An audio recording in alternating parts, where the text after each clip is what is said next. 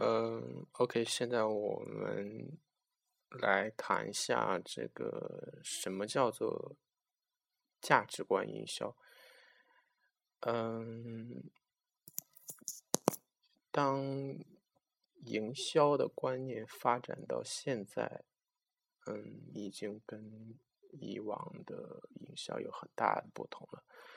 嗯，就比如我刚刚看了一个。广告就是农夫山泉拍的，叫做《美丽的中国，美丽的水》。呃，当然这里不是给他打广告了，因为他这个广告做的，嗯，很好。嗯，一条新闻也说到他，因为往往在这个电梯上放的广告，往往都是几十秒的，而他把这个广告，他把他这个广告。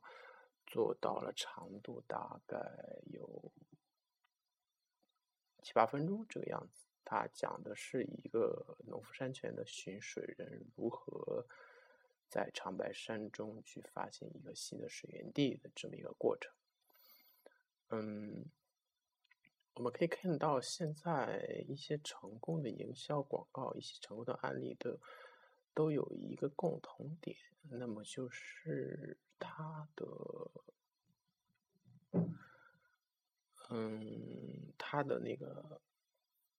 营销往往不会强调它的产品，往往更强调它的价值观。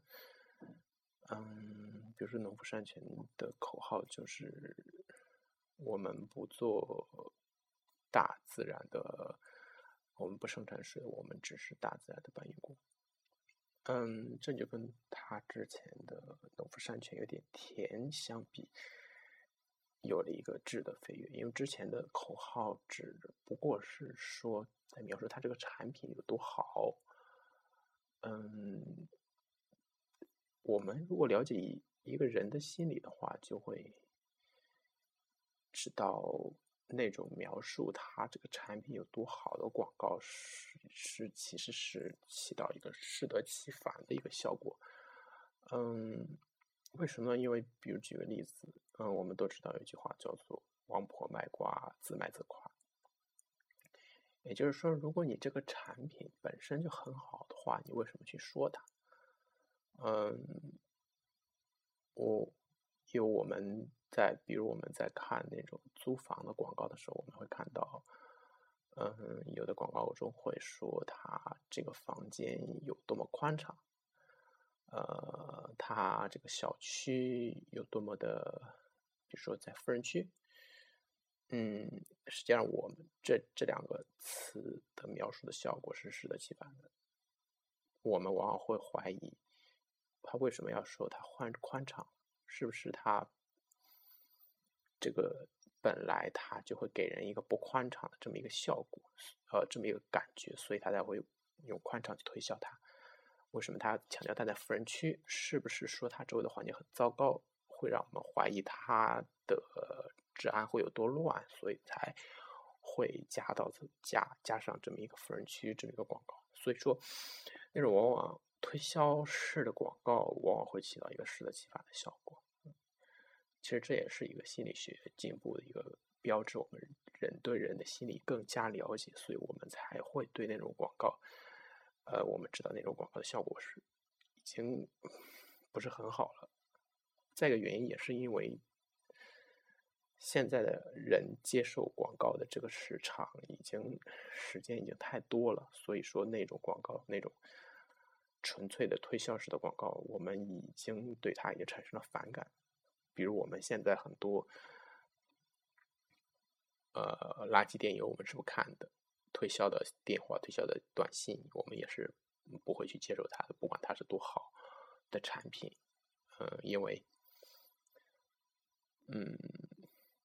已经过了那个时代了。当一开始刚刚有电话、刚刚有电邮的时候，这个效果可能会很好，但是现在已经过了那个时代。嗯，现在就谈到。一个新的营销就是价值观的营销。我们也有时候会看到苹果的广告，比如说苹果之前 iPad 的广告，你如果如果去掉开头和结尾的话，甚至把你里面的 iPad 那个物品去掉的话，你就也很难想象它是一个广告，它就是在宣传诗歌，宣传这个美的价值观。嗯，但是它和苹果之间有什么关系呢？嗯，其实关系是很大的。如果你认同它宣传这个价值观的话，如果你知道它这个广告的内涵的话，你就会对苹果产生一种天然的好感，你就会认为苹果和这个价值观是相连的，所以苹果就会自然吸引和它价值观相关的那个人去购买。嗯，苹果之前的广告比经典的广告是那个一九八四的那个老大哥的广告，就是用锤子去砸破那个老大哥的屏幕，呃。那个显然更激进一点，当然是凭乔布斯，呃，在乔布斯的领导下做出来的，嗯，更加的激动人心，让人们感觉到苹果是这么一个时代的领导者，嗯，当然后来小米也在学它，嗯，比如说今年的春晚，它放了一个我们的时代的广告，如果。其实是和买他的东西之间是没有任何关系的。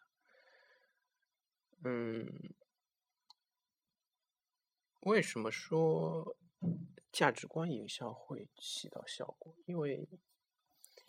价值观营销，嗯，它本质是来说，它本质是在挑选它所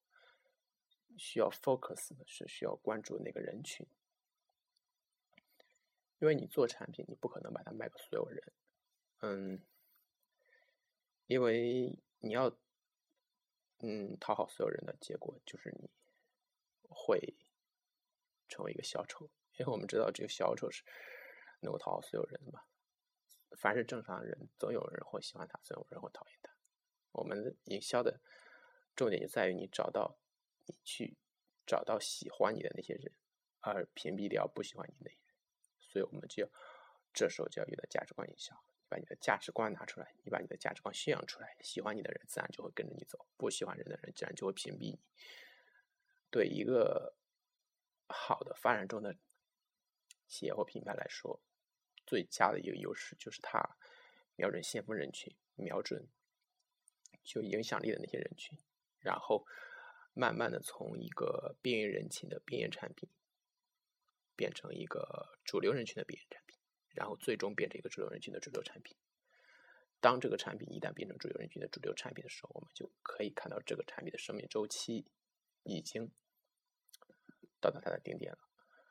已经可以开始开启我们前面所说的企业转型这么一个进程了。再去推出新的产品，再去再去重新循环这么一个过程，呃。如果遵从这么一个关键的话，我们可以感觉好的产品一定是能够影响这么一个人群的，因为经营人群喜欢的是美的产品，喜欢的是具有创新力的产品，喜欢的是泯然于众人矣，喜欢的是桀骜不屈，喜欢的是能够代表他身份的产品，而这种产品。正是人类进步的标志，所以说，价值观营销的重点就在这里。嗯，价值观决定价值，其实可以用佛教中的两句话来说明，也就是“色即是空，空即是色”，也就是这个世界本来按照佛教的观点，本来是空的，本来是空相的，所以。嗯，它会呈现出外在一个外在的形式，就是色相，不同的色相，色相是迷人的，所以如果你从色相入手，从产品入手，就会很迷惘，就会人们就会迷失在这个光怪陆离的世界中。但是你如果从空想入手，也就是从价值观入手，才能够找到你的产品的真谛。举例来说，呃，就比如特斯拉，嗯，现在的它的特斯拉的产量其实也不过就是几千辆，但是为什么特斯拉的估值已经已经超过了克莱斯勒啊，像一些通用啊、福特啊这些大公司，甚至它的产量和他们这几个大公司是远远没法比的。嗯，但是为什么它估值就达到这么一个地步？是没相信它代代表了人类社会未来进步的方向？清洁能源，清洁能源。肯定要取代化石燃料，这是一个大势过去，我我们所有人都认同这么一个观点。嗯，所以特斯拉现在深受人们所爱，所所所热爱，就能够嗯得到这么一个大的估值。虽然说我们并不是来强调估值决定一切，有的时候估值只不过是泡沫而已，但是我们可以从它估值上看出一些问题，也就是。什么样的价值观是积极向上的价值观，也就是能够影响众人的价值观？为什么这些企业敢于把他的价值观拿出来示人？那是说明他他们的价值观是值得骄傲的。有的企业肯定不敢把他的价值观拿出来示人，就比如孟三都，他的转基因。当然，他可以说转基因是为人类保留火种，为人类解决问题，解决农药问题，解决未来食品危机问题。但是他肯定不不敢把这个拿出来说，因为这个争议太大了。至少目前短时间来说，我看没有人敢拿价呃转基因这个价值观来拿出来做营销。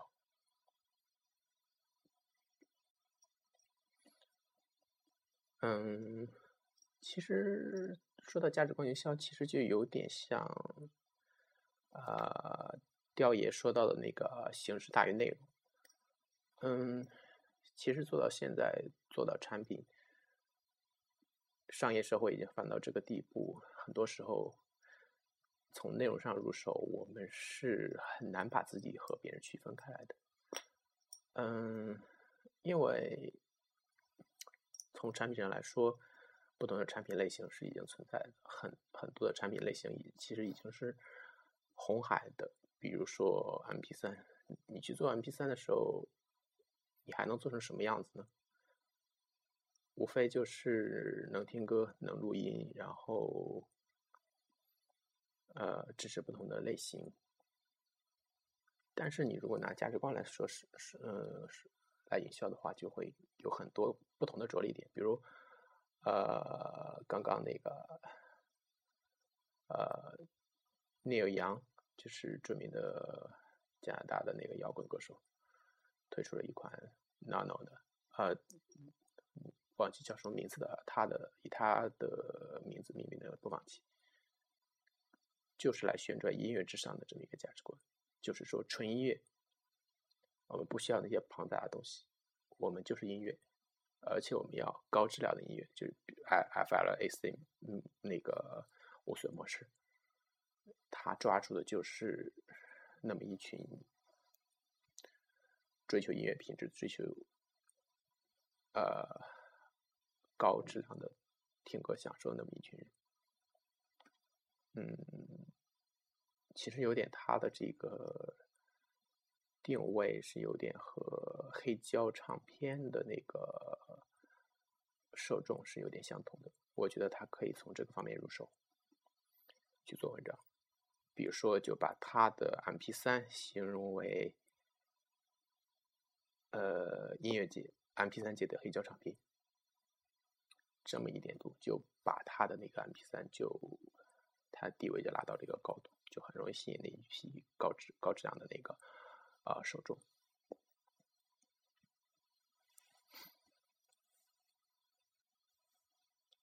嗯，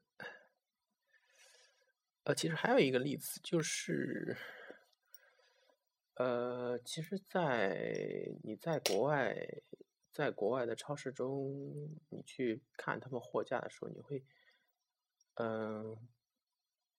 看他的产货架上产品，看它产品上标签的时候，你会看到很多很有意思的东西。嗯，比如说，有的产品中标的是对海豚友好，还有产品中标的是对青蛙友好，呃，还有产品中标的是公平营销，啊，不是公平营销，是公平买卖。呃，先说前两个，前两个就是说他们在制造这个产品的过程中，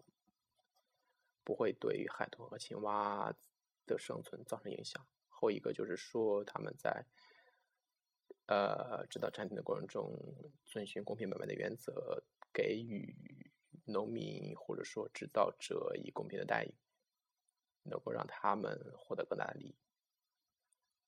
其实，如果仅从产品角度来讲，仅从啊呃古典经济学的定义来讲，我们每个人都是一个经纪人，我们每个人都追求最大利益来讲，呃，这些东西根本就是不重要的，因为它根本就对我们没有任何影响。嗯，但是为什么他会标这么一些我们看似无足轻重的无无足轻重的东西？这就涉及到传统，嗯，古典经济学它的定义的问题。古典经济学的假设其实是不可靠的。他之所以有这么一个假设，只不过是为了他推演他理论的方便。呃，我们都知道，那个古典经济学的创始人亚当·斯密，其实原来是一位道德学家。他最有名的作品是《道德情操论》，他的墓碑上也写着一行字，就是《道德情操论》和《国富论》的作者长眠于此。当然不是我们原来意淫的，说是什么《道德情操论》的，仅仅是《道德情操论》的作者长长眠于此。其实《国国富论》当然也是一个他很骄傲的事情，但是他本。来初衷是要研究道德，就是我们每个人道德其实是对我们影响是很大的。我们每个人不可能不受道德的影响，所以做在购买这些东西的时候，我们很多时候是为了自己的内心内心的那个一种需要。我每个人都想要别人过得好一点，都想要整个地球。变得好一点，其实不是说我们有多么伟大，而是说我们人性中有这么一个部分，有这么一个需要，而价值观营销往往也抓住了这么一点。嗯，很多时候是可以主打道德牌的。嗯，当然我们不是不是说你去做一些表面的工程。表面的表面文章，你真真正正正的去做这件事的时候，其实你自己做企业也是开心的。如果你自己一个企业建立在不道德之上的话，你满就像朱朱镕基说的，你整个企业都流着不道德的血液的时候，你自己做企业其实也做不长久的。很多时候，我们中国企业家所谓的原罪是要留很久的，是要。是是，他整个一个人就挥之不去的。他做企业时候，他就带着这么一个前科，他整个整个影响他很长时间的。这个过程是只有他二代三代以后很长时间才能够洗清的。所以说，不要轻易去做一些有违背你企业原则的事情。这个也是价值观营销的一个前提。嗯，所以所谓。价值观营销也先谈到这里。